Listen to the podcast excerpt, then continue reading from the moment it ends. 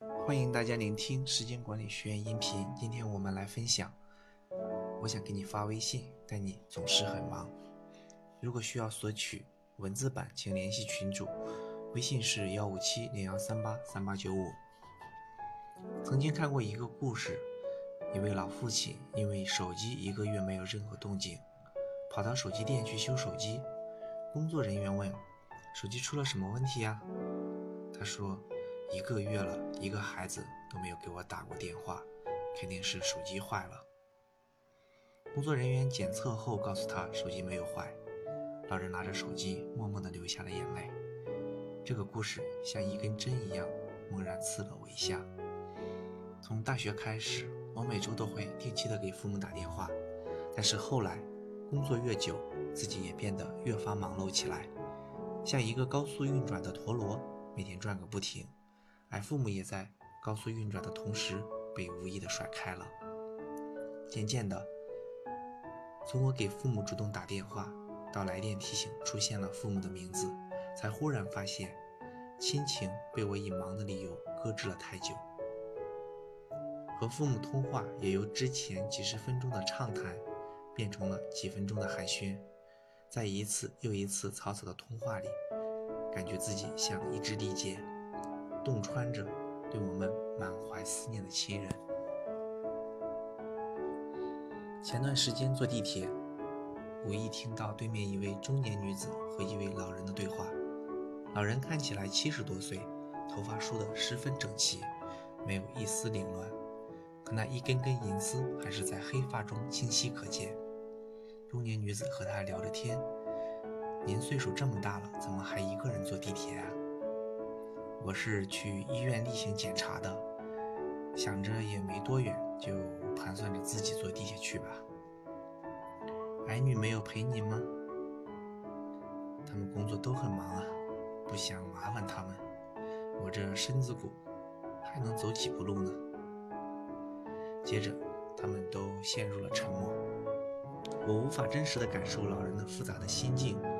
但他最后那轻微的叹息声，却久久地在我的耳边回荡。是真的很忙吗？我不禁陷入了思索。我准备去上班了，先挂了啊！我还在路上，回头再打给你。我在外面吃饭，下次再说啊。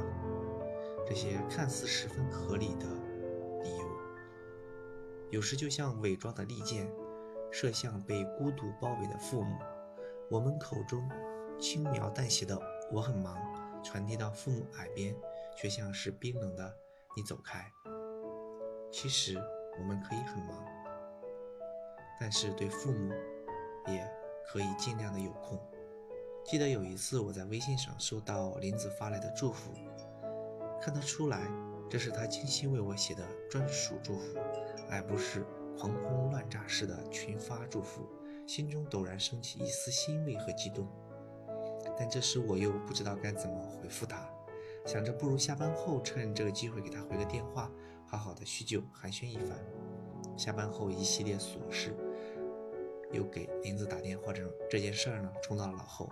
等到第二天忽然想起来，赶紧拨通了林子的电话，解释了一下昨天的情况。虽然林子嘴上连连的说没事儿，但我心里仍然有一种说不出的滋味儿，很惭愧。朋友的主动热络，却因我的忙碌而被忽略。想起某次聚会，有个同学吐槽，现在大家都很忙。当大多数的友谊沦为点赞之交时，我们还能够聚在这里，是一场多么大的缘分啊！的确，随着社交工具的盛行，点赞和被点赞俨然成了当下很多人维系友谊的一种方式。很多人也都变成了点赞专业户。只要在朋友圈看到熟人的动态，他们的手指就会如闪电般的划过屏幕，动作娴熟，手法精准。有人说，朋友的疏离从渐渐无话可说开始，从无话不谈到无话可说，这的确是一种悲哀。但是，有时候并不是无话可说，而是我们总会以“我很忙”为由婉拒对方，让对方原本想说的话如鲠在喉。有人说，童年的朋友如童年的衣裳，长大后不是不愿意穿，而是无可奈何了。很多时候也是这样，不是我们不想去经营友情，而是一旦被我们“我很忙，你走开”这样的潜台词击中，就只能灰溜溜的离开。当关系变成了一种打扰，无论是友情、亲情还是爱情，都会因此而变得陌生。我们可以很忙，但对重要的人，却真的可以尽量有空。我们今天的分享就到此结束，感谢大家的聆听。